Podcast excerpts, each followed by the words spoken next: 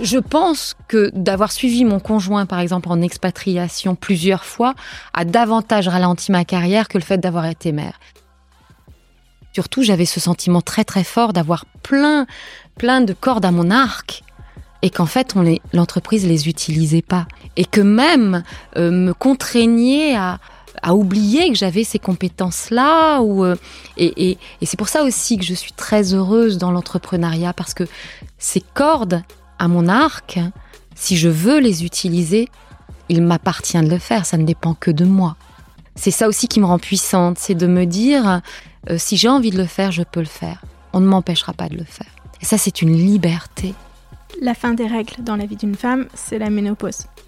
Ici, les femmes qui sont passées par là vous parlent de leurs symptômes, de traitements et astuces, de leur rapport avec leur propre corps, d'intimité, de carrière professionnelle aussi, mais surtout, eh bien, de la fin des règles, celles que l'on s'impose ou que l'on accepte. En les écoutant, vous trouverez, je l'espère, les bonnes infos pour traverser cette période encore trop taboue. Et puis surtout, j'espère que vous prendrez un shot de confiance et de bonne énergie. Je m'appelle Odayo et j'ai 44 ans. Allez, venez.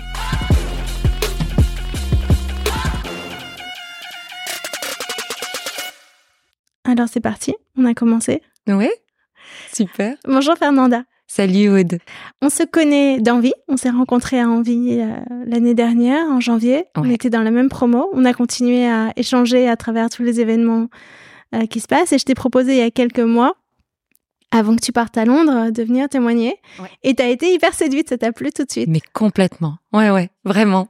Je suis très flattée. très heureuse d'être là, ouais, avec toi. Alors aujourd'hui, t'as 51 ans. Ouais. Ton métier, c'est coach? Oui, aujourd'hui, mon métier, c'est coach. Euh, j'ai une expérience de 26 ans euh, de RH, de professionnel RH en entreprise. J'ai quitté il y a maintenant euh, euh, presque neuf mois. Presque neuf mois. Et effectivement, aujourd'hui, je développe, euh, je suis auto-entrepreneur et je développe mon activité de coach et euh, de consultante en bilan de compétences. Et comment tu te sens alors dans ton âge aujourd'hui? Comment je me sens dans mon âge? Je me sens pas mal. Euh, En fait, je me suis, j'ai pensé à ça parce que ce matin, je pensais quand même euh, euh, à ce moment qu'on allait passer ensemble. Et puis ce matin, je me suis dit, il y a eu comme ça des périodes euh, dans ma vie où je me suis sentie euh, assez puissante, bien, bien dans ma peau et, et, et paradoxalement, parce que moi, j'ai pas très bien vécu mes 50, mais là, depuis quelques temps, euh, je me sens vraiment bien. Je, je crois qu'il y a très longtemps que je me suis pas sentie aussi bien. Je me sens très bien. Je me sens puissante en ce moment. Tu te sens à nouveau puissante. Je me sens à nouveau puissante, ouais. Où, où je reprends conscience de ma puissance, en fait. Qu'est-ce qui s'est passé au moment des 50 ans? J'aimais pas. J'aimais pas l'idée euh, d'avoir 50 ans, je me sentais vieillir. C'était quelque chose que je, je, je vivais pas très bien. Euh, je me trouvais... euh, euh, bah, il y a des réalités hein, qui sont que physiquement on vieillit. J'aimais pas euh, euh, l'affaissement euh, du visage. Il n'y J'aimais a pas d'affaissement du Il n'y a visage. pas d'apaisement du visage. si, mais si, moi je le vois, on a un regard extrêmement critique sur soi-même. hein. Euh, tu sais que les femmes regardent, le gros problème des femmes, c'est qu'elles se regardent dans les détails, Ouais. alors que euh, il faudrait se regarder, les autres nous regardent dans la globalité en règle générale. Moi je peux te dire très exactement quelle partie de mon corps est en train de s'affaisser, quelle partie de mon visage est en train de s'affaisser. Mais donc ouais, euh, l'approche des 50 ans, c'était pas... hum, J'aimais pas l'idée, j'aimais pas cette idée-là. Euh, et, puisque c'est c'est le sujet, j'aimais pas l'idée d'être ménopausée. C'était un truc qui me faisait flipper. euh, Ça, ça me plaisait pas. Et en fait, euh, ben en fait, c'est pas si mal. En fait, ça va. Ça va, je crois aussi parce que j'ai fait des choix de vie, euh, des choix de vie qui euh, qui sont alignés avec ce que je veux, ce que ce que je suis fondamentalement, qui me correspondent mieux. Et donc, je vais bien. Ouais, Donc, tu te sens puissante. ouais, je me sens puissante. Et tu as changé de job puisque maintenant tu es à ton compte. Ouais. Et tout ça, tu penses que ça en fait partie? Je crois que ça en fait partie. En fait, euh, j'étais en entreprise un peu par hasard. Ça n'a jamais été mon environnement naturel. Et puis j'y suis restée euh, par par pour plein de raisons, par peur, euh, par confort. euh, euh, et puis en fait, plus ça avançait, et moins je m'y sentais à ma place en fait. Et, euh, et de l'avoir quitté, c'est quelque chose qui est extrêmement positif pour moi. Extrêmement positif. Du coup, maintenant, tu te sens beaucoup plus à ta place. Et qu'est-ce qui te faisait peur dans cette idée de la ménopause avant? J'aimais pas. euh, Moi, je fais partie de ces femmes qui. euh, Souvent, j'entends les femmes qui font Oh putain, ça y est, je suis débarrassée. euh, Putain, c'était pénible. Les règles tous les mois. Moi, j'adorais avoir mes règles. C'est un truc, ça m'a jamais gênée. Euh, même jeune fille, hein, c'est c'est quelque. Je sais pas. Je crois que moi, j'aime la féminité, la notion de la féminité, et euh, je trouvais que je me sentais pleinement femme avec le fait euh, euh, d'avoir mes règles. Ça m'a. Puis, je fais partie de ces femmes de ces femmes qui n'ont jamais eu euh, de, de symptômes mal à la tête. Aucune ou douleur liée à ça? Pas de douleur liée à ça. euh. donc c'était facile. Mais et, euh, et donc l'idée de ne plus de plus a- de ne plus avoir mes règles, je crois qu'il y avait quelque chose autour du de la perte de la féminité en fait. Euh, et aujourd'hui, je me rends bien compte que c'est pas ça, que c'est pas là où ça se joue. Euh, et, et, et, donc aujourd'hui, je suis assez sereine avec ça aussi, aussi. T'as toujours tes règles aujourd'hui? Oui, mais c'est un peu factice parce que, en fait, je prends la pilule. Depuis toujours? Oh, ça fait des années, ouais, c'est horrible. Ouais, ouais, non, c'est. euh, Faut pas culpabiliser comme ça. Ouais, je culpabilise pas. En fait, pour tout te dire, euh, je suis allée voir ma gynécologue hier.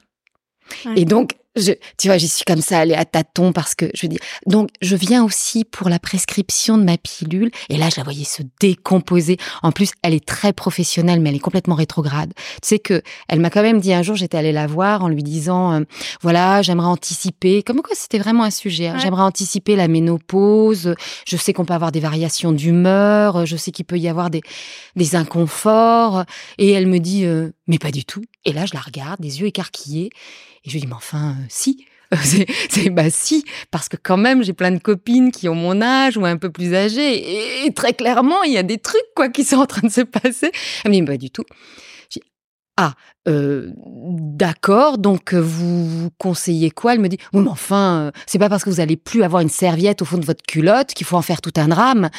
Et je l'avais regardé, je m'avais dit, je m'étais dit, mais, mais mon Dieu, quoi, ça. Je me, je me suis dit à ce moment-là, ce sera un mec qui me disait ça.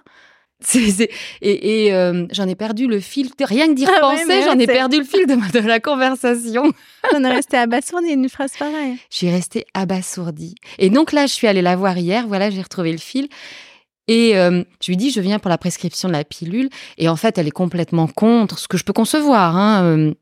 Euh, Elle est complètement contre euh, le fait que je prenne la pilule et cette pilule en, en à cet particulier. À cet âge-là, ouais, ouais, parce que c'est dangereux, puis parce que si, il y a beaucoup de cancers du sein dans quoi ma famille. C'est la jasmine. Mhm. C'est assez dosé. C'est c'est plus du tout adapté à mon âge et, et euh, aux hormones, etc. Mais, mais en fait, euh, voilà, moi, elle me va bien. Euh, je suis bien avec. Euh, donc, j'y vais comme ça. Et elle me regarde, elle me fout droit du regard. À chaque fois, elle me glace.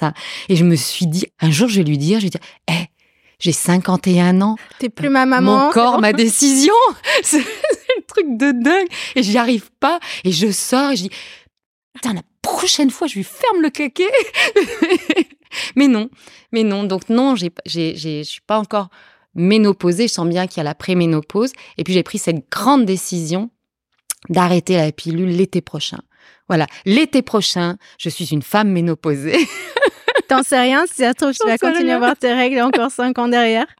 J'en sais rien en fait, je sais T'as pas. envie mais... de savoir en fait. T'as envie de J'aimerais ça, savoir, j'ai ouais. hein Ouais. C'est ça. Ouais, je crois que je me suis euh, vraiment réconciliée euh, avec l'idée d'être ménopausée. Je te dirais même hein, que euh, je suis presque fière de faire partie de cette bande-là. C'est, je trouve ça, il y y a eu comme ça un, un changement radical de ma perception de la, de la ménopause. Et vraiment, je crois que c'est, euh, c'est ce que tu fais, euh, c'est, c'est les podcasts, d'autres podcasts que j'écoute sur le sujet. Et, et, hum, et ouais, je trouve que euh, ça me va bien, ça me va bien d'être une femme ménopausée. C'est badass d'avoir la cinquantaine. C'est badass d'avoir la cinquantaine. c'est cool. Ouais, c'est ça. Ouais, non. Après, tu vois, euh, pas dans le monde des petits oiseaux. Hein. Il y a des trucs qui sont un peu plus. euh, voilà, il y a des trucs qui m'agacent un peu. Qui me... mais, mais sinon, ouais, ouais, c'est badass d'avoir la cinquantaine. Ça me va. Je suis bien avec ça, ouais. Il y a un, petit- il y a un- tel que tu le racontes, c'est magique. Je passe de j'ai les boules d'avoir d'avoir 50 ans, genre j'ai j'ai pas envie de souffler mes bougies, j'ai pas envie de ce moment, Ouais, à un an plus tard, ouais. Un, travail sur toi, le fait d'avoir euh, changé de job, changé de perspective sur la vie, sur les choses, et t'as complètement retourné ta vision. C'est, enfin, c'est merveilleux. Mais c'est ça, je crois. Mais là, en ce moment, je suis vraiment très bien. Il fait encore du soleil. Euh, euh je viens de partir à Londres. Ouais, je change de, job. Je suis bien dans mes baskets. Euh, donc, tout va bien. Peut-être que, tu sais, il y a la courbe du deuil que quand on part en expat et quand on part à l'étranger. Là, je suis dans la phase, waouh, c'est génial, j'adore et tout. on verra, on verra dans six mois, tu mm. vois. Mais oui, cette impression-là. Comme quoi c'était intrinsèquement lié à ce qu'on vit. C'est-à-dire que euh, si tu as l'impression que tu as une vie de merde, euh, que tu fais un job qui te plaît pas, euh, que t'es pas aligné avec toi-même, eh bien cette transition, elle est encore plus difficile à vivre. Tu vois, moi cette transition aujourd'hui, elle est pas difficile à vivre parce que je vis des choses qui me qui me portent, qui ont du sens. Donc donc ouais, c'est euh, alors c'est pas le monde merveilleux, hein, c'est pas, mais je suis bien, je suis bien avec ça. Qu'est-ce qu'on, qu'est-ce, quelles sont les choses qui grattent un peu? Tu dis c'est pas merveilleux.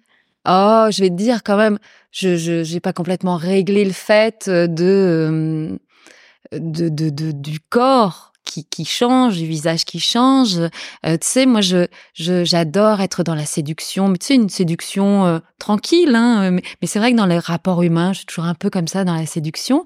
Et, euh, et j'aime pas être moins regardée ou plus. ou J'ai un peu de mal avec ça. C'est un peu c'est un peu superficiel, hein, mais j'assume ça complètement. Euh, même que les femmes, les hommes me regardent moins, euh, que euh, voilà, peut-être un peu ça. Est-ce que tu, tu le vois ça? Est-ce que tu as des moments où tu te dis tiens là, ça se serait pas passé comme ça normalement? Non, dans, dans ton normal à toi?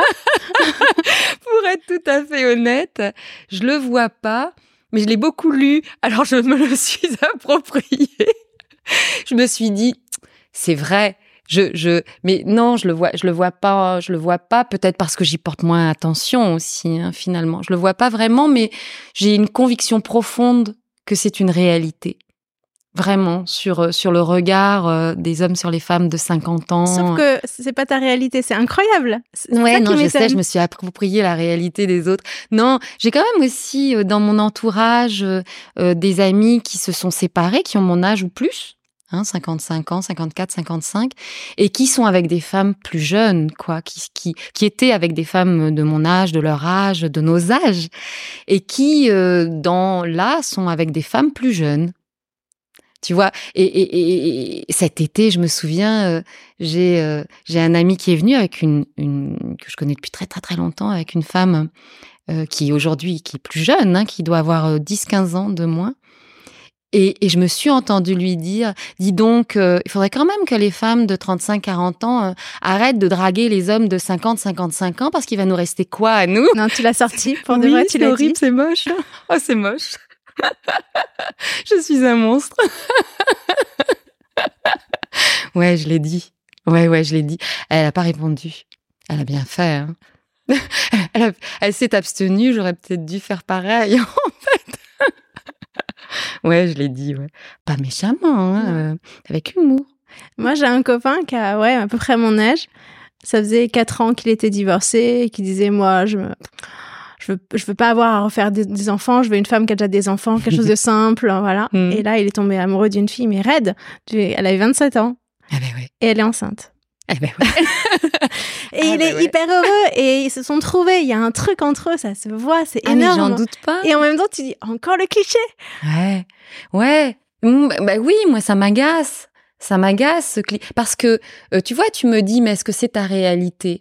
Alors non, bon, c'est pas c'est pas immédiatement ma, ma réalité, mais il s'avère que dans les entourages, c'est ce qu'on voit. Alors ok, il est tombé super amoureux, euh, euh, ils se sont trouvés, euh, mais il aurait pas pu trouver une femme de 47 ans ou de 50 ans.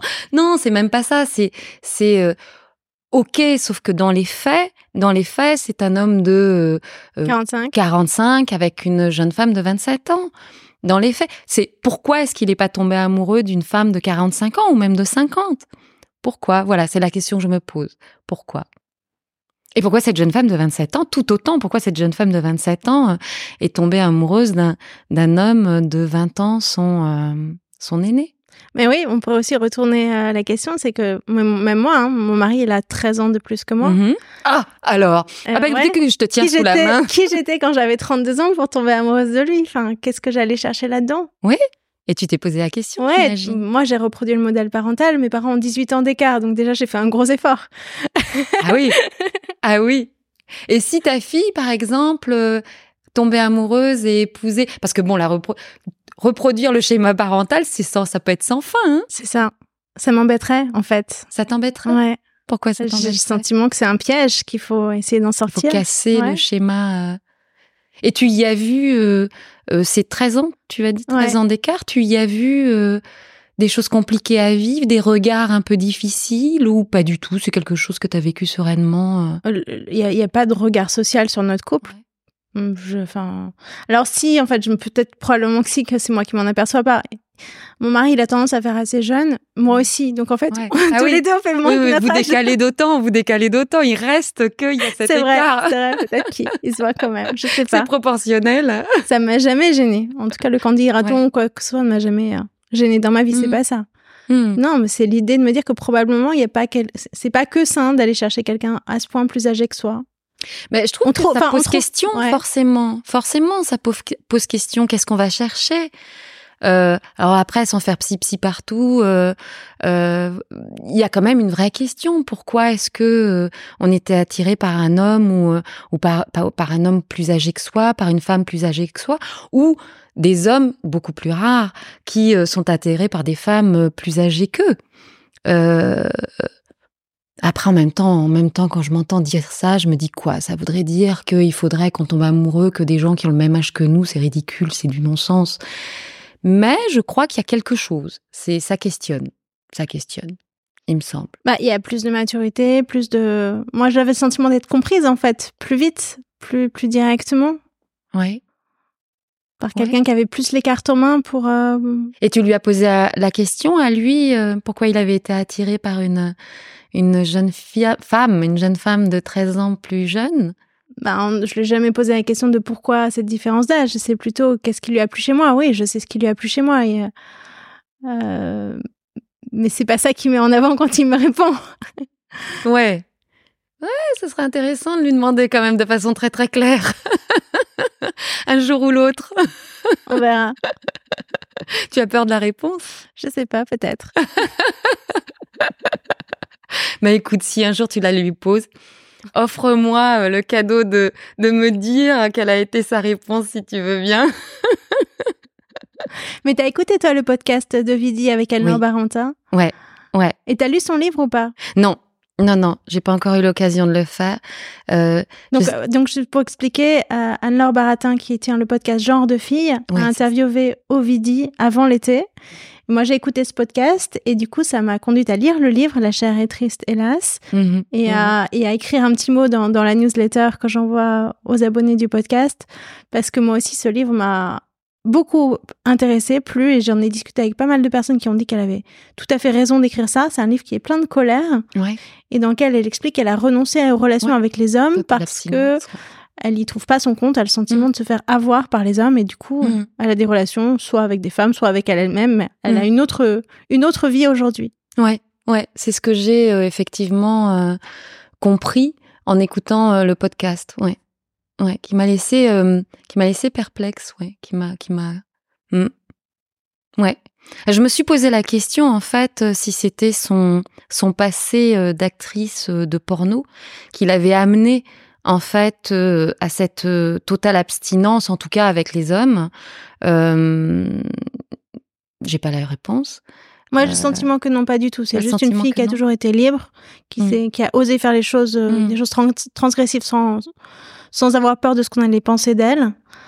Et, euh, et qui a donc peut-être plus de maturité sexuelle que beaucoup de personnes Hmm. grâce à ça, mais que c'était pas directement lié, non.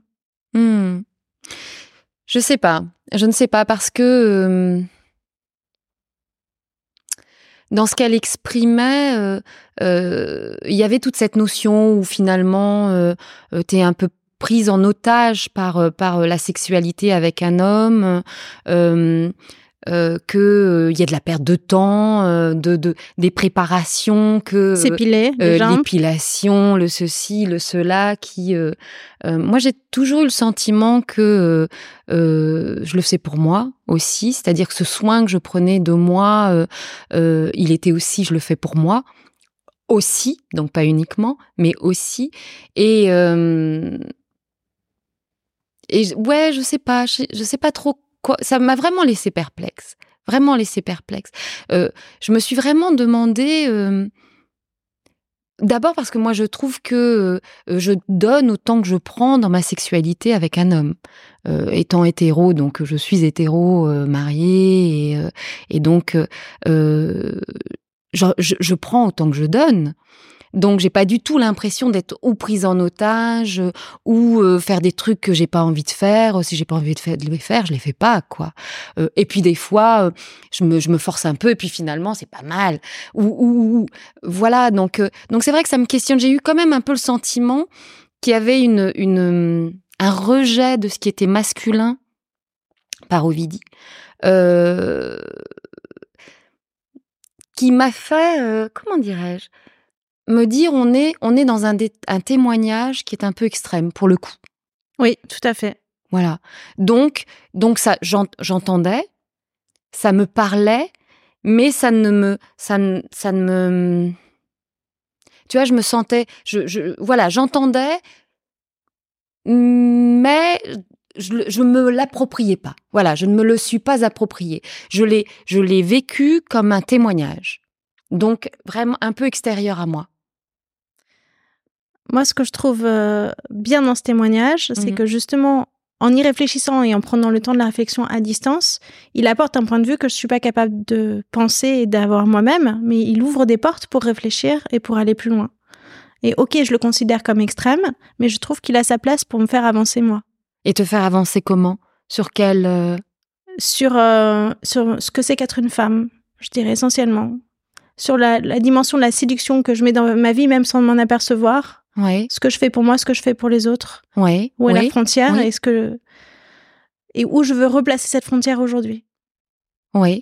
Oui, c'est juste. Oui, oui, c'est très juste, oui. Mais, mais euh, il y a quelque chose quand même de, de du lieu commun malgré tout. Euh, j'avais ce sentiment-là, c'est-à-dire que avec des exemples très précis, euh, je trouvais qu'elle nourrissait une idée générale qui était euh, un peu ces, comment dit-on, ces contraintes qu'ont les femmes dans la société, qui à être belle, qui à être séduisante, qui à etc etc.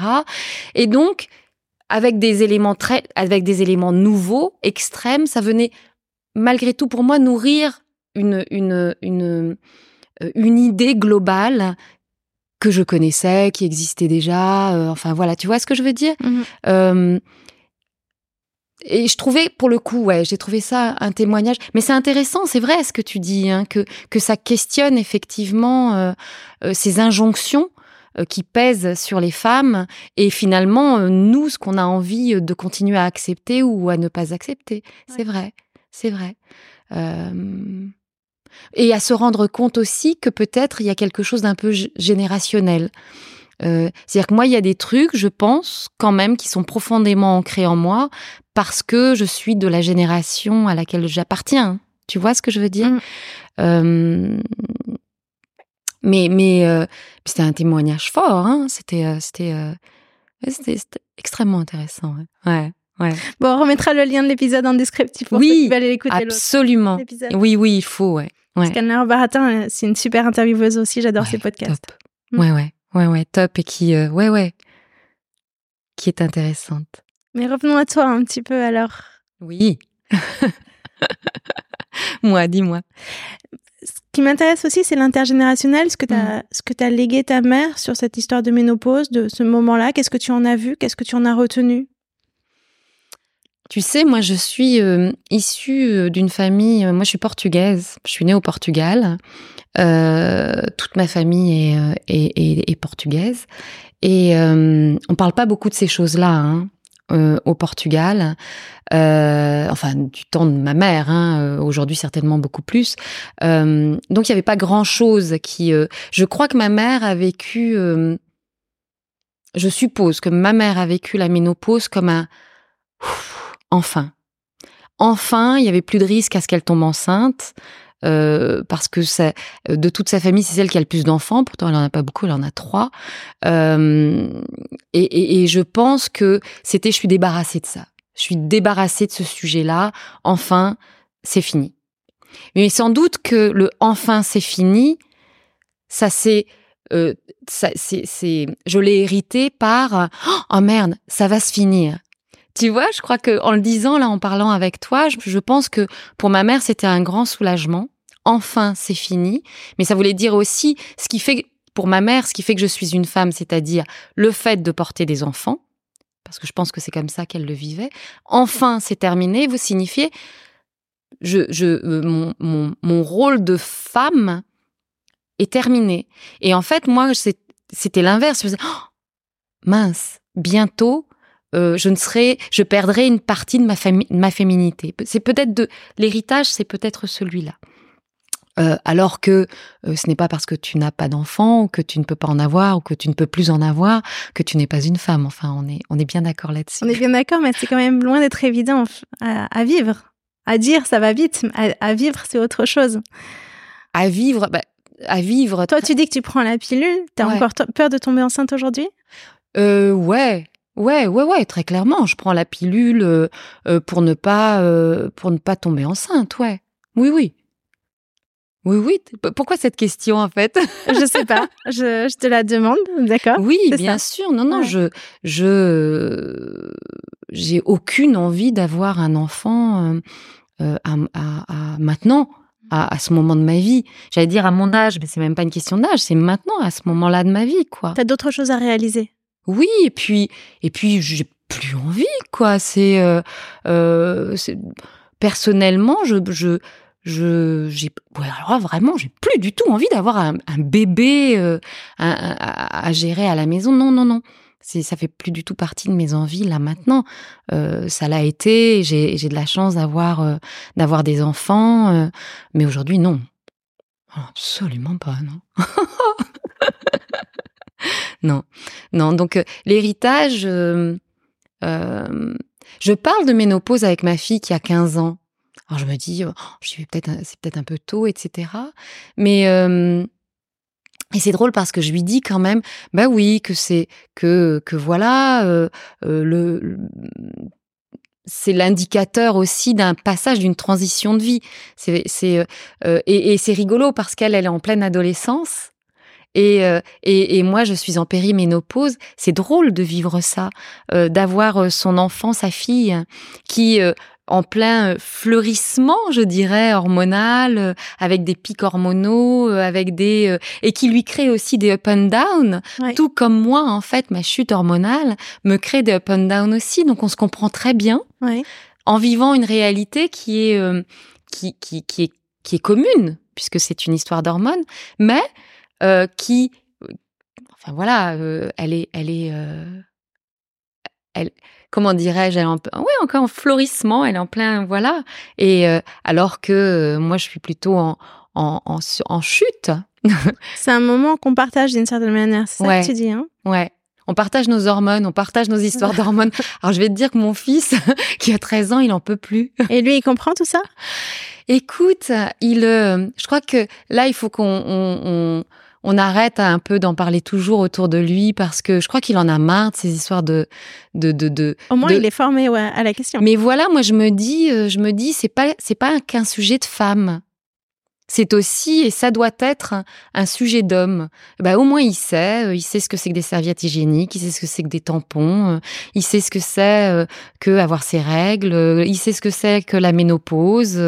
voilà, et je trouve ça important qu'il soit familiarisé à ces sujets-là.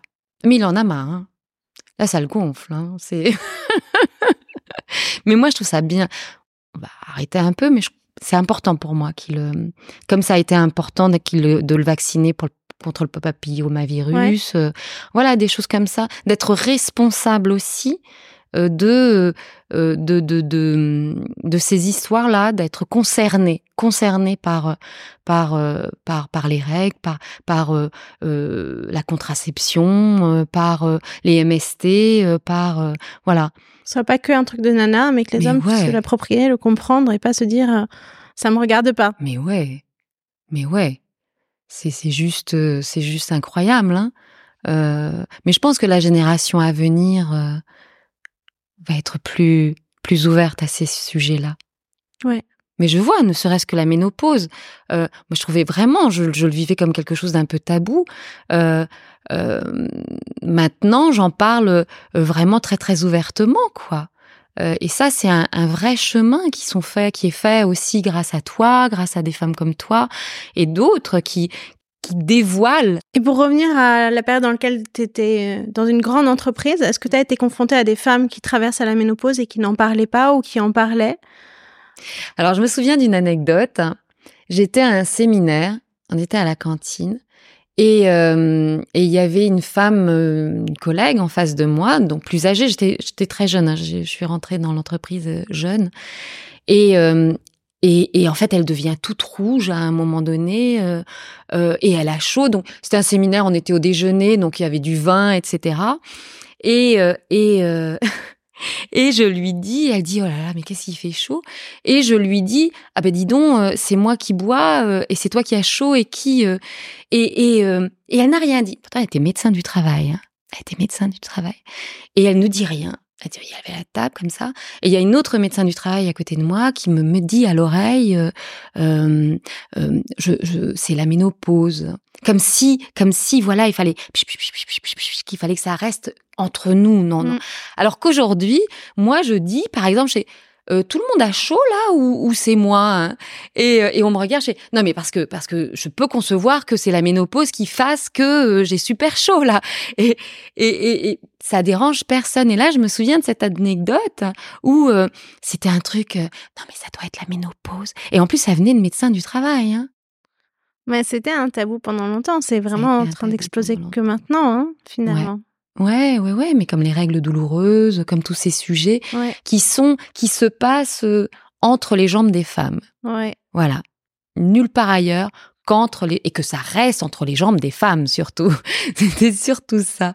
Euh, Aujourd'hui, par exemple, on parle beaucoup euh, des, euh, des symptômes que ressentent certaines femmes, des gènes euh, où on dit, par exemple, où elles sont incapables de travailler, de se concentrer, euh, de, que d'un point de vue neuronal, il y a un impact, le brouillard, etc., etc. Et en fait, moi, j'ai une peur. C'est qu'à un moment, cette ouverture le fait d'en parler, se retourne contre les femmes. Et que, euh, par exemple, les entreprises se disent, euh, déjà c'est compliqué en France, hein, le travail des seniors, hein, c'est vraiment, vraiment, vraiment un sujet.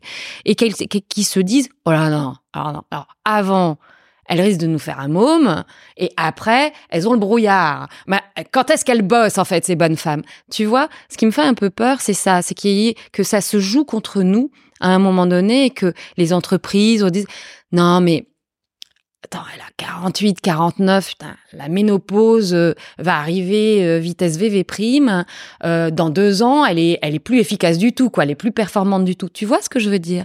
C'est que avant ça ça ne se savait pas Finalement, tu as raison, les, hommes et personne n'était au courant de ce que vivaient vraiment les femmes. De ce qu'on ressentait, de ce qu'on vivait. Non, personne n'en avait conscience. Tu vois? Euh, et c'est un petit peu euh, ce que beaucoup de femmes reprochent au sujet congé menstruel et congé ménopause, puisque tu sais que ça a failli passer en Angleterre. Oui. Je sais pas si tu en entends parler à Londres, mais c'était un gros sujet en début d'année. Oui qui est finalement pas passé. Mais, il y a quand même, il y a quand même un Menopause Pledge en Angleterre qui rassemble euh, des, centaines d'entreprises. Là-bas, c'est vraiment un sujet qui ont, ah, ont pris à bras sujet. Mon mari m'a envoyé euh, quand euh, quand il, il, est parti avant moi à Londres. il travaille là-bas et il m'a envoyé. Il y a la journée de la ménopause, quoi, avec des immenses affiches, avec les les, les, les ce qu'on peut ressentir, les douleurs, les inconforts, les etc. Et et, vraiment les gens viennent. C'était, c'est, je dirais presque, ça n'est pas un sujet. C'est-à-dire que euh, ils en parlent très ouvertement et euh, et euh, ouais ouais il y a la il y a la Menopause Day. Il n'y a pas hein, ça en France. Hein. Si, il y a une journée internationale, c'est le 18 octobre, je crois. Et effectivement, il se passe pour l'instant pas grand-chose, mais je pense que cette année, il y aura plus de choses. Alors, tu as parlé de ta maman, tu as parlé de tes enfants. Oui. J'aimerais bien que tu me parles de ton mari. Oui. que je te parle de mon mari. de toi, non. Non, mais savoir un petit peu aussi si euh, dans la dimension intime, il y a eu des changements ou tu anticipes des changements? Comment tu vis ta, ta vie amoureuse et sexuelle aujourd'hui? Bah, J'ai quand même eu des, euh, des passages à vide, hein, un mmh peu... Euh, ou, alors est-ce que c'est lié à la préménopause ou pas, euh, euh, au changement de vie, à, la vie, etc. Je je saurais pas te dire. Euh, moi, ma, ma ce qui m'ennuie un peu plus, c'est la sécheresse vaginale. Voilà, ça c'est c'est un truc qui euh, euh, sexuellement qui est pas qui est pas agréable en fait. Euh, mais après, voilà, il y a des solutions. Hein il y a des solutions. Mais ces solutions. Ça, Ou alors des ovules, ou alors. Non, les ovules, non. Euh, mais il y a des solutions que si finalement. Euh, on peut dire à son mari, euh, c'est pas que je te désire moins, c'est juste que bah voilà, je je j'humidifie beaucoup moins parce que parce que bah parce que ménopause et que ça peut devenir aussi un jeu un jeu entre nous et que voilà et pour ça ça nécessite qu'il y ait déjà une belle entente sexuelle euh, avec son partenaire. Mm. Euh, non, moi j'ai de la chance. Euh, c'est, je crois, c'est, je crois que c'est quand même un homme assez pudique. Moi, je le suis pas beaucoup. Euh, et, et, et, donc, à un moment donné, il a fallu qu'il accepte ça aussi, c'est-à-dire que j'exprime les choses, que je les dise, que et, et je crois que c'est bien je crois que c'est bien, c'est euh, la solution, elle est là, elle est aussi euh, dans la connaissance du corps de l'un de l'autre et de l'évolution du corps de l'un et de l'autre. Euh, parce que chez les hommes aussi, hein, il y a des évolutions, des évolutions du corps, des donc donc c'est important de pouvoir se le dire parce que parce que moi j'ai une conviction profonde que la sexualité participe à l'estime de soi aussi. Euh, au bien-être, d'être bien dans sa peau, d'être bien dans sa. Donc, euh, donc c'est important de, de, pouvoir euh, s'accompagner mutuellement dans l'évolution du corps. je trouve ça vachement beau quand je vois dans des films ou des représentations de couples de personnes âgées, un peu fripées comme ça, et qui sont encore dans la caresse, qui sont encore dans le désir, qui sont. je, je me souhaite ça. C'est ce que tu imagines pour toi à l'avenir? Mais j'espère, j'espère avoir toujours envie. Ouais, euh, oui, oui. Je m'espère ça, je nous espère ça, je. Oui, oui, absolument. C'est quoi tes projets là pour l'instant? Mes projets pour l'instant, déjà c'est je euh, j'ai installé la famille bon an mal an euh, à Londres et puis euh, euh, là, c'est vraiment de développer, euh, développer mon business, d'avancer, d'avoir, de pas partir parce que moi je peux partir ouh, 15 000 trucs à la fois et puis de n'en réaliser quelquefois aucun. Donc, donc là, c'est vraiment marque-bouter à trouver des clients, à, à me faire connaître. donc, ce podcast aussi, c'est une super opportunité mmh. de d'être visible euh, de plaire. Tes clients, potentiellement. ils seront à Londres ou ils seront à Paris? Comment tu envisages ta vie là-dessus? Moi, j'envisage vraiment qu'ils soient... Euh, alors, j'ai des clients euh, aujourd'hui à Paris, donc je viens à Paris. je vais essayer de venir assez régulièrement. J'envisage vraiment d'être sur les deux. Euh, aussi bien sur Londres parce que il y a toute une. Moi, je travaille pas sur les transitions. Je suis coach de transition et euh, particulièrement, je focus sur euh, les transitions autour de l'expatriation, particulièrement pour les femmes puisque c'est encore dans 80 des cas les hommes qui sont expatriés. Donc les femmes qui sont obligées de se réinventer, de trouver à nouveau leur place à chaque fois. Donc à Londres, forcément, il y a toute une population euh, euh, de femmes qui ont ou suivi leur conjoint ou même qui travaillent, euh, mais qui euh, ont cette question de trouver sa place et euh, etc. Euh, je travaille aussi avec les femmes qui reviennent de retour de maternité parce que très souvent elles flirtent avec le burn-out parce qu'elles veulent être des super mamans et des super managers à la fois. Toi, tu as voulu être ça? Est-ce que tu es passée par cette Non, très honnêtement, très honnêtement. Tu t'es protégée de ça? Je me suis alors je me souviens parce que je faisais un MBA quand j'étais enceinte de ma première fille et euh, euh, j'étais assez fière de ça. Des fois, je me regardais moi-même avancer dans la rue avec euh, mon euh, mon portable à la main, je bossais en même temps, je faisais mon MBA, j'étais enceinte en même temps. Et là, je me, je me sentais aussi super puissante là. Je, je sentais que waouh, waouh, tu vois? Mais mais mais au boulot, non, j'ai j'ai j'ai pas moi, j'ai eu des enfants tard, donc à ce moment-là, et puis j'ai eu un accident de vie euh, qui fait que euh, j'ai perdu une petite fille euh, après sa naissance, 15 jours après sa naissance, ce qui fait que les deux autres, j'y ai J'y ai fait très attention. Alors d'abord, j'y ai fait très attention tout en étant suivi par un psy pour ne pas avoir peur tout le temps, parce que c'est insupportable pour les enfants et pour soi. Mais j'ai j'ai toute durant toute la petite enfance de mes de mes enfants, j'ai fait très j'ai été là beaucoup. J'étais euh, euh, ouais heure de coucher, euh, euh tout, je, vraiment euh, euh, militaire presque. J'étais ouais très exigeante envers moi-même. Mmh Et donc on pouvait me dire ce qu'on voulait au niveau du boulot, etc. C'était pas un sujet pour moi. Ça c'est ça à ce moment-là, c'était ma priorité. Donc c'est quelque chose que tu as réussi aujourd'hui? C'est comme ça que tu le verrais? Écoute, est-ce que est-ce que euh, est-ce que j'aurais euh, fait un boulot différent? Est-ce que euh, euh, je sais pas parce que avec des si, j'en sais rien. Je ne sais pas, mais mais euh, je pense que d'avoir suivi mon conjoint, par exemple, en expatriation plusieurs fois, a davantage ralenti ma carrière que le fait d'avoir été mère. Parce qu'en fait, ça, je le questionne pas.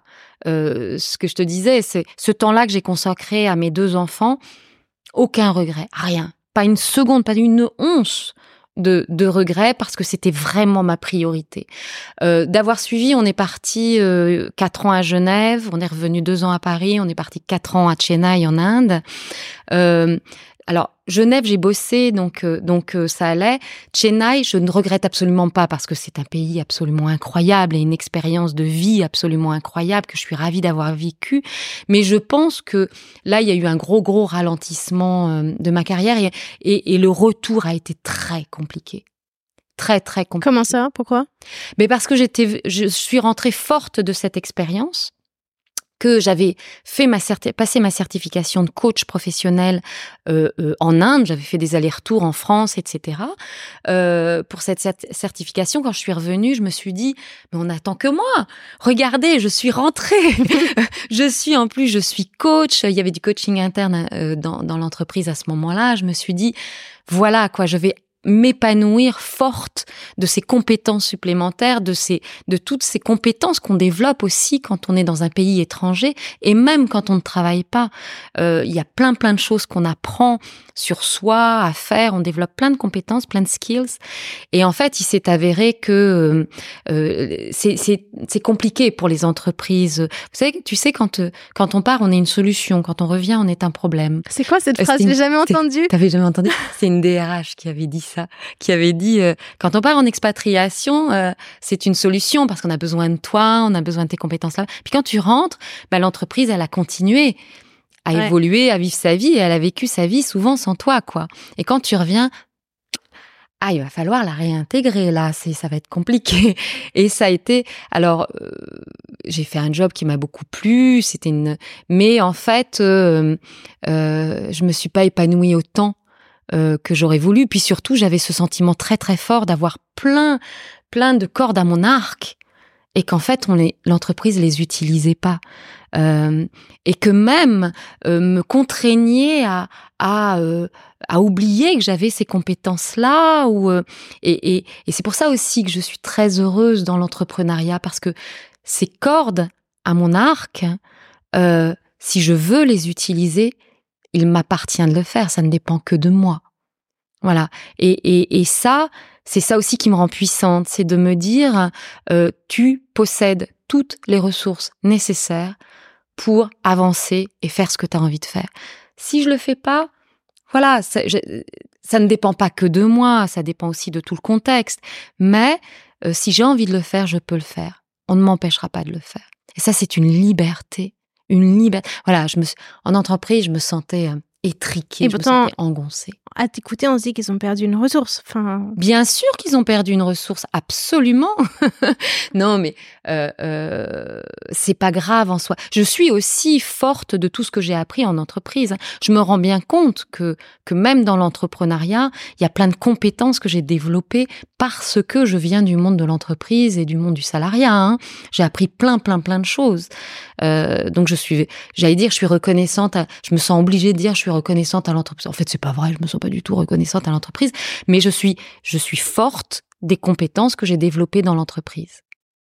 Hmm. Donc voilà. Donc euh, donc ces femmes là, j'accompagne ces femmes là qui qui rentrent de congé maternité. J'accompagne les femmes de 45 à 55 ans parce qu'elles sont pleines de ressources et surtout d'envie de se, de, de se réaliser, de se réinventer. Et puis, il y a cette, cette transition-là dont on parle, qui est la ménopause, etc., que je vis.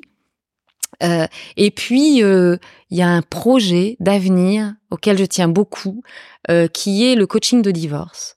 Euh, en fait, en France, le coaching de divorce n'existe pas. Je connais pas du tout cette notion. Non, je connais l'avocat de divorce. Ouais, tout à fait, tout à fait. Euh, qui, oui. Et euh, euh, le coaching de divorce n'existe pas en France. En revanche, ça existe dans les pays anglo-saxons. Alors le coaching de divorce, ça accompagne aussi pendant toute la période de, divorce.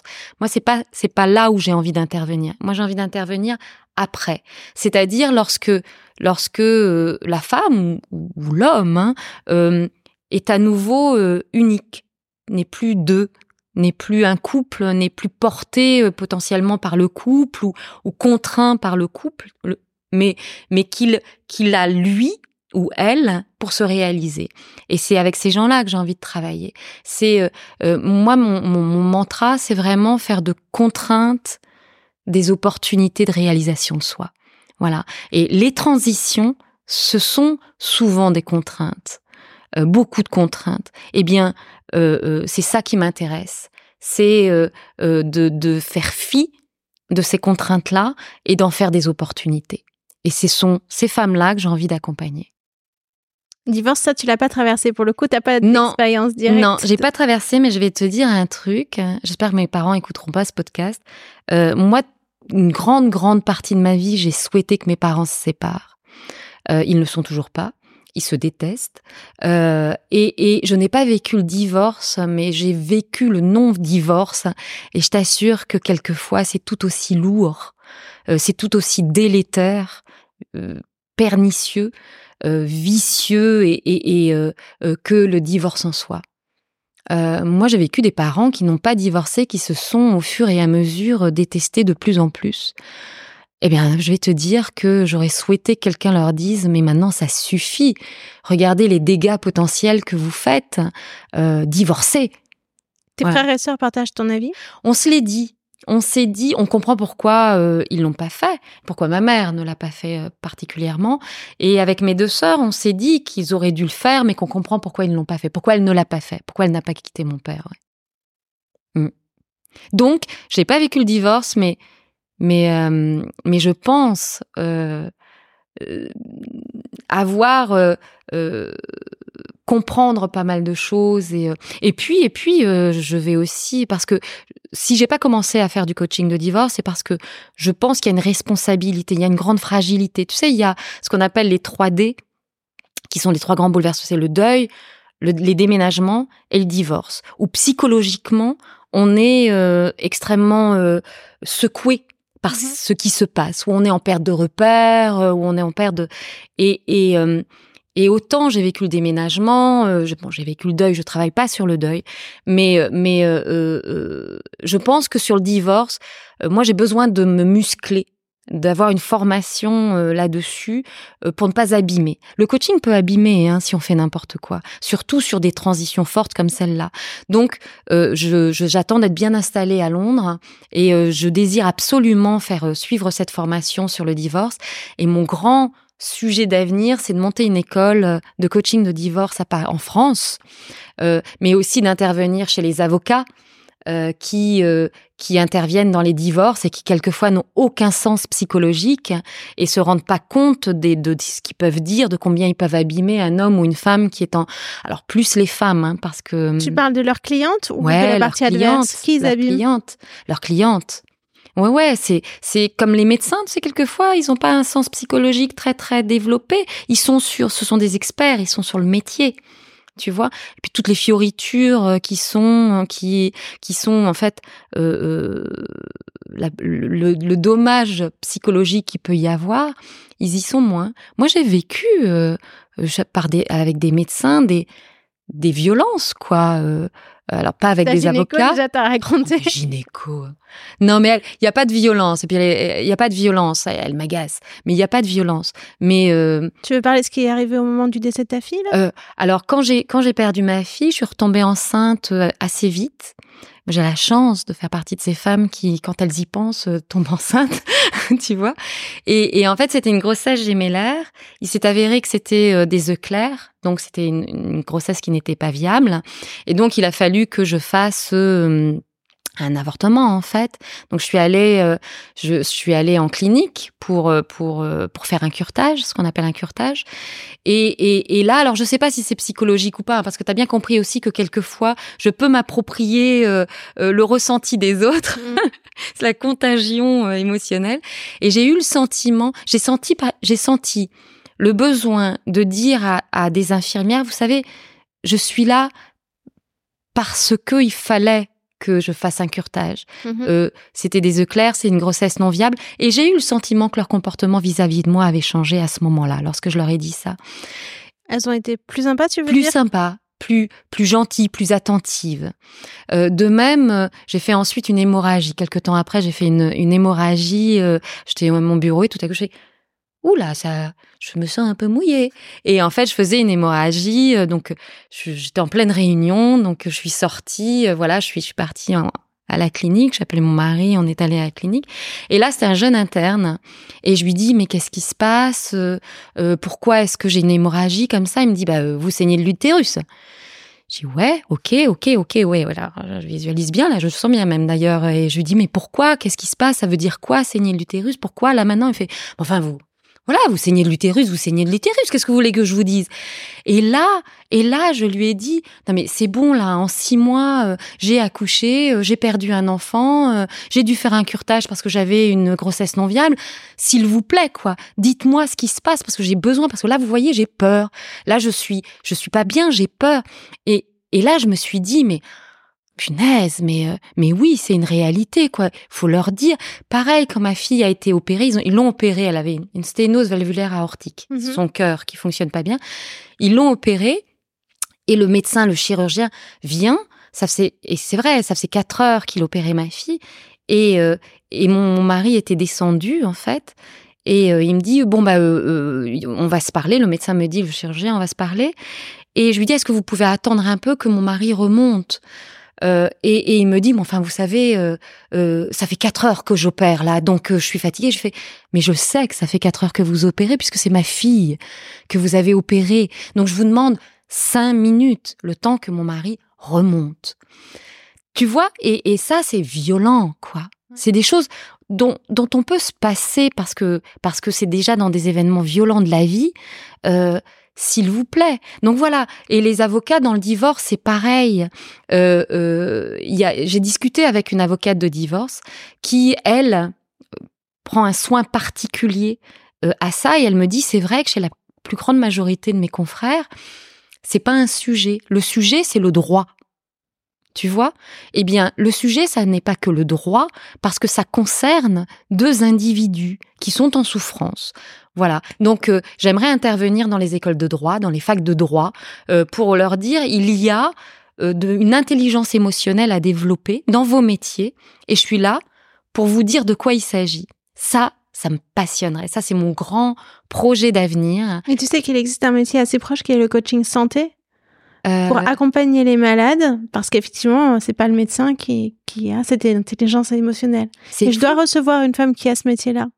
Coach santé. Eh ben écoute, ça m'intéresse vraiment. Mm. Eh ben coach de divorce et puis former des coachs de divorce pour qu'il y ait, pour que ce soit euh, quand j'ai fait envie, par exemple, Karine qui était euh, euh, comment on appelle agent de talent euh, et qui a sa maman, j'espère qu'elle m'en voudra pas si euh, je, je, dis ça, mais qui a sa maman qui a divorcé. Quand j'ai discuté avec elle, elle me disait mais si ça avait existé, mais euh, et elle a demandé à sa mère, et sa mère lui a dit absolument, absolument. S'il y avait eu quelqu'un qui pouvait m'accompagner à reprendre confiance en moi, à récupérer l'estime de moi, parce que quand on divorce, parce que encore majoritairement sont les euh, sont les hommes qui, qui se séparent euh, des femmes, et eh bien si j'avais pu euh, être accompagnée pour pour retravailler sur ma confiance en moi, sur mon estime de moi, évidemment, je l'aurais fait. Ça m'aurait fait gagner du temps. Mmh voilà. Et ça, ça me, c'est un sujet euh, qui me passionne aussi et sur lequel je j'espère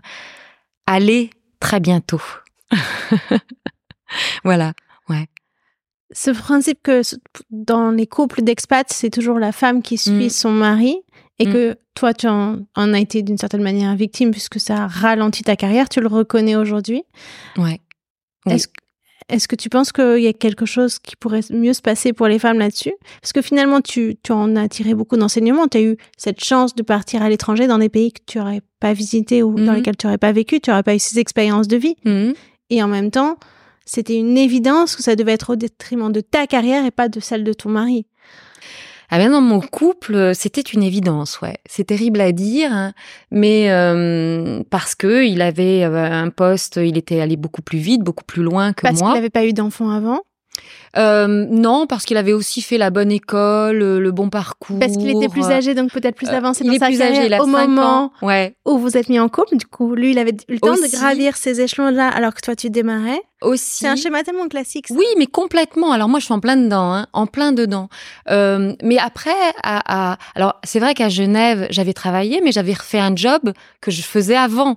C'est-à-dire que j'avais déjà euh, passé ce cap-là, mais bon, j'avais bossé. Moi, je suis beaucoup dans la relation aussi. À Genève, j'ai rencontré beaucoup de gens euh, euh qui, qui sont encore précieux dans ma vie aujourd'hui. Euh, donc, mais mais c'est vrai, bien sûr. Moi, je suis vraiment dans le schéma classique de la femme qui suit. Et encore aujourd'hui, là, en partant à Londres, sauf que là, j'ai vraiment pris le temps d'y réfléchir. C'est-à-dire que j'ai dit à, Christophe, euh, à mon mari, écoute, c'est il y a deux possibilités. Soit toute la famille va à Londres, mais il faut que ce soit gagnant-gagnant pour tout le monde. Soit tu fais les allers-retours. Tu seras pas le premier. et, et, et, ça peut se faire. C'était il y a combien de temps? Ah ben ça, c'est avant de, prendre la décision de partir. Oui, c'était quand? Euh, Il y a euh, y a un an. Il y a un an, donc ouais. tu as eu un an pour te préparer. Ouais, ouais. Il y a un an. Et, euh, et finalement, on a décidé de partir parce que je me suis dit qu'il y avait aussi potentiellement des opportunités professionnelles pour moi euh, à Londres. Mhm. de, de, toute cette population d'expats, il y avait ce coaching de divorce qui n'existait pas en France. Alors j'aurais pu le faire à distance, mais mhm. mais voilà. Et puis parce que je voulais aussi euh, devenir totalement bilingue en anglais. Euh, je voulais vraiment améliorer mon anglais parce que c'était un peu c'est un peu un complexe chez moi. Euh, donc il y avait ça m'apportait plein de choses. Mais dans les faits aussi, euh, Hugo, mon fils, a 13 ans. Je, pense, je, trouvais que le fait que son père soit absent toute la semaine, euh, il, rentre vraiment dans une adolescence un peu, un peu dure. Je me disais, euh, je pense qu'il a besoin de la présence de son père. Euh, et donc, et puis ma fille voulait absolument retourner dans un système scolaire anglo-saxon puisque c'est ce qu'elle avait vécu quand on était en Inde. Elle était, ils étaient à l'école américaine, donc ils poussaient quand même très fortement euh, ma fille et mon mari pour qu'on parte.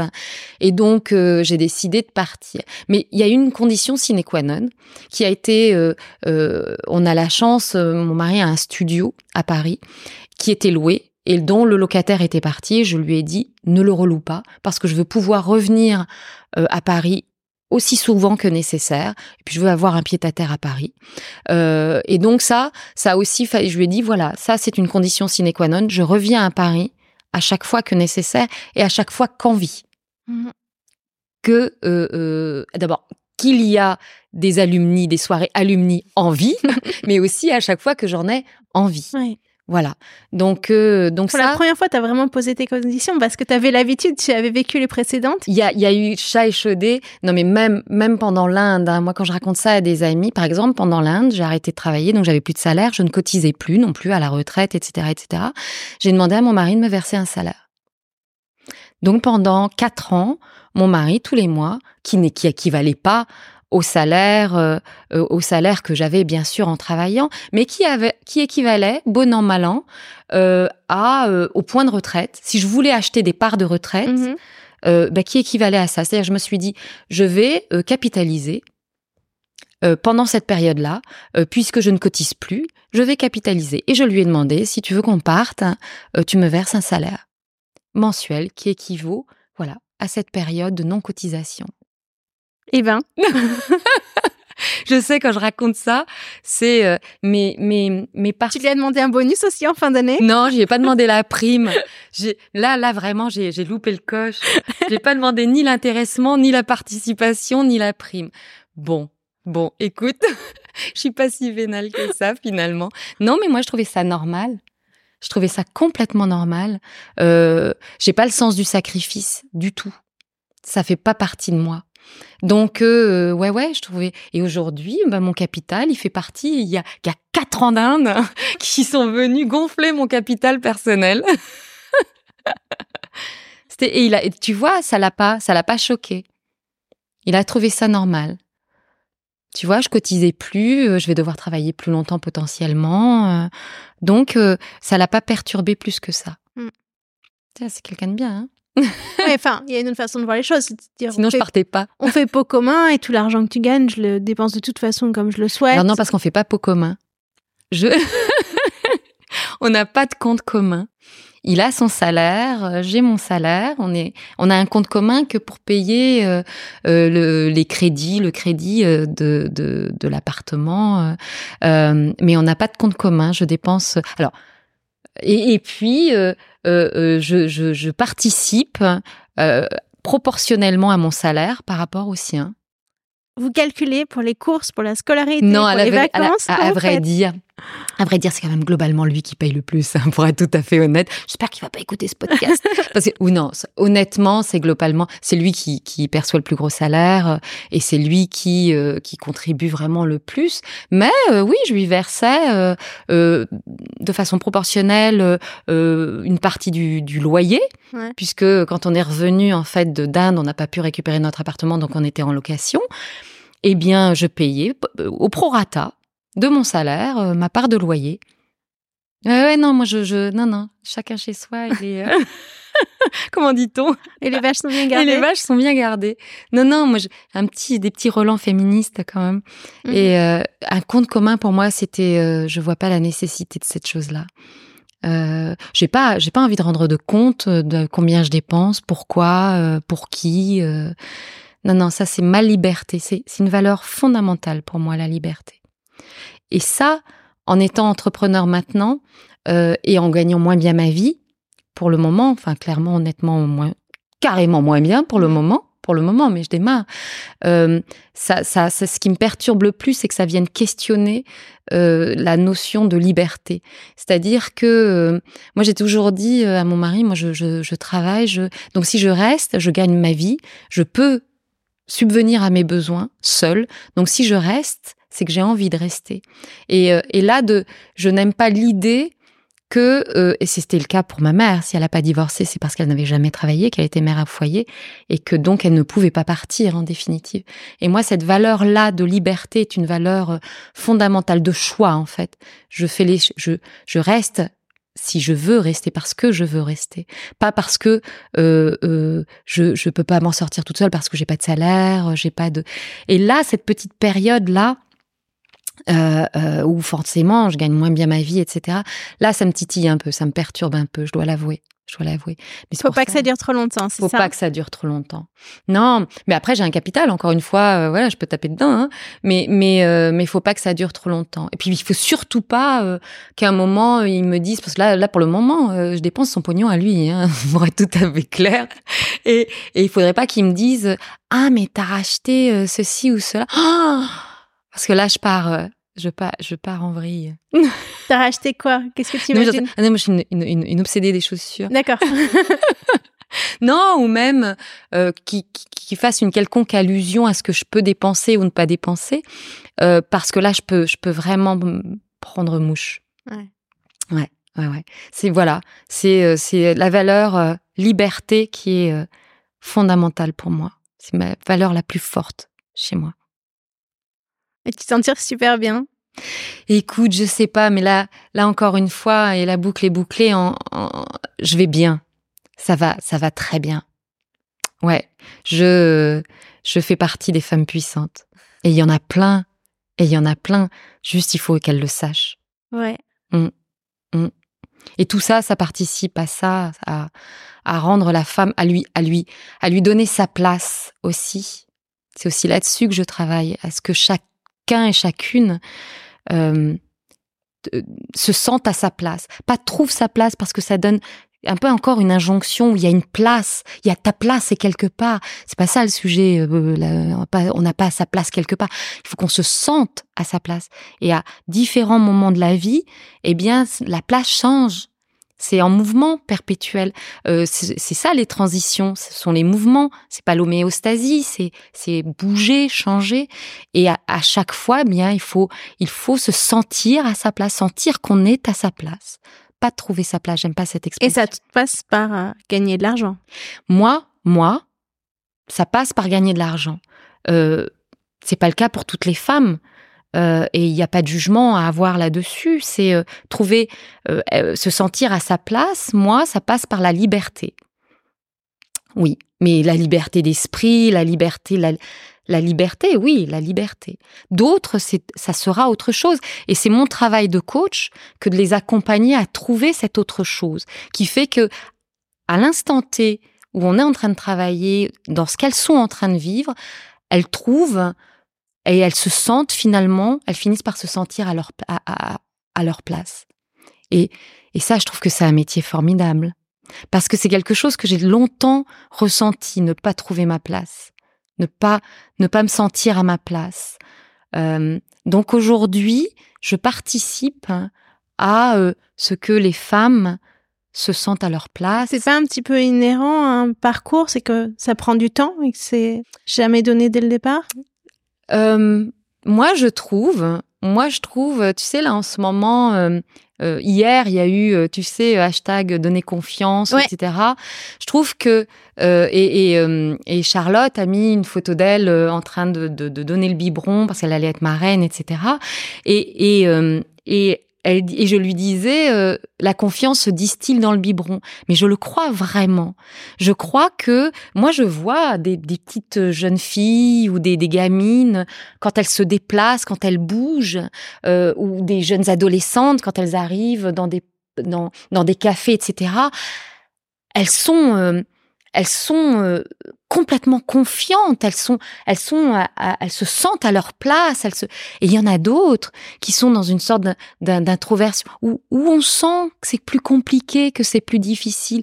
Et des fois, je me dis, celle-ci, on, on le lui a distillé dans le biberon, la confiance, euh, la confiance en soi. Ou dans les gènes, peut-être. Penses-tu que ça puisse se transmettre dans les gènes? Je sais pas, je sais pas. Je sais que l'addiction, les addictions se transmettent dans les gènes, mais est-ce que la confiance se transmet dans les gènes? Je pense pas. je pense pas. Heureusement. Heureusement aussi, parce que sinon, euh, il y aurait une fatalité pour celles qui n'en ont pas dans leur gène de la confiance, alors que... C'est juste qu'elle est plus dure à aller trouver. Il faut juste plus, travailler pour aller la chercher. Peut-être. Peut-être, mais je crois, que, je crois que certains ont, ont ça, je veux dire, euh, portent ça parce que parce qu'ils ont été dans un environnement qui leur a permis euh, de prendre de la place, euh, de se sentir confiante, de se sentir belle, confiante, sûre, intelligente. Je pense que ça dépend surtout de l'environnement aussi social, plus que génétique en fait. Je pense que ça dépend aussi beaucoup de l'environnement social. je vais te poser une dernière question. Ouais. Quelles sont les règles que tu ne veux pas enseigner à ta fille? Les règles que je ne veux pas enseigner à ma fille. Qu'est-ce que tu laisses tomber? Qu'est-ce que tu mets de côté? Qu'est-ce que tu veux pas passer? Ah, c'est pas facile parce que hum, quelles sont les règles que On est ici à la fin des règles. Ouais. Les règles que je ne veux pas euh, que je laisse tomber. Ah, c'est super dur, je sais pas. elle est difficile cette question. Ah bon? Qu'est-ce que qu'est-ce qu'on te répond euh, habituellement? Donne-moi des euh, Qu'est-ce qu'on te répond habituellement Eh ben, ça peut être le fait de, masquer le fait qu'on a sa puberté et euh, qu'on a ses règles face aux garçons, par exemple. tout simplement, puisque tu en parlais. Ah, Ça peut être certaines formes de politesse ou de- d'effacement qu'on Ouais. transmet aux filles. non, ça, je, ça non. Parce que euh, non, non, parce que moi je suis quelqu'un de très extraverti et euh, euh, non. En revanche, euh, je me suis rendu compte que j'avais une, difficulté, un paradoxe, qui est que euh, moi je, je suis la première à dire que une femme devrait pouvoir se promener nue dans la rue et que sans que personne n'ait à la toucher, à dire, à penser ce qu'ils veulent bien sûr, mais à dire euh, quoi que ce soit, ou à la toucher, ou à l'agresser, ou à la, etc., etc. Qu'elle peut être en jupe courte, qu'elle peut être en short, qu'elle peut être, etc. Et moi, ma fille a 15 ans, euh, c'est une génération qui, euh, qui, euh, Le crop top. ouais, qui porte court, qui porte moulin. Puis elle est belle comme un cœur. Donc quand je la regarde, je trouve, voilà, je la trouve belle, quoi. En revanche, si elle prend le métro, je lui dis, tu ne pars pas comme ça. Et ça, c'est mon grand paradoxe. C'est-à-dire que je voudrais qu'elle se sente, c'est mon corps, mon choix. Je, m'habille comme je veux, etc. Et je suis à 200% pour ça, mais j'ai peur pour elle. Voilà. Et, et ça, j'arrive pas. C'est quelque chose que, voilà, que j'ai du mal à gérer. C'est mon grand paradoxe. C'est tu es libre, ma fille, mais va t'habiller. C'est- c'est parce que j'ai pas peur d'elle. J'ai peur des autres. Mm. Voilà. J'attends le moment où on respectera suffisamment les femmes pour que euh, toutes ces horreurs, toutes ces, pour que cette peur, hein, mais je j'y crois pas trop. Voilà, j'ai peur pour elle et ça, voilà, c'est un peu compliqué. C'est mon grand paradoxe. C'est sois libre mais va t'habiller, va te rhabiller. voilà. Bon, écoute, merci beaucoup, c'était génial. Euh, je t'ai jamais vu sur les planches, mais ça doit être canon aussi, tellement t'as Ah, de vivacité. J'adore, ce sont mes premières amours et j'espère y revenir. J'espère y revenir. Je, je ne désespère pas d'y revenir. Ouais, Mais merci à toi, merci Aude, de, de nous autoriser à nous dévoiler de cette façon-là. Ouais. C'est un vrai espace de parole c'est ça. et c'est précieux. Un lieu de témoignage où Ouais. chacun retrouve un petit peu de soi ou de différent et se dit tiens, moi c'est pas comme ça, tiens, ça, ça me parle, je l'avais pas vu chez moi.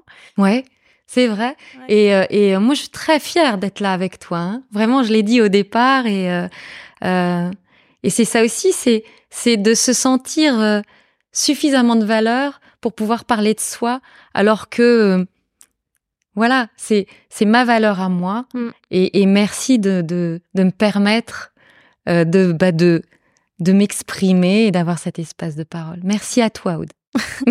Merci, à bientôt. À bientôt, salut.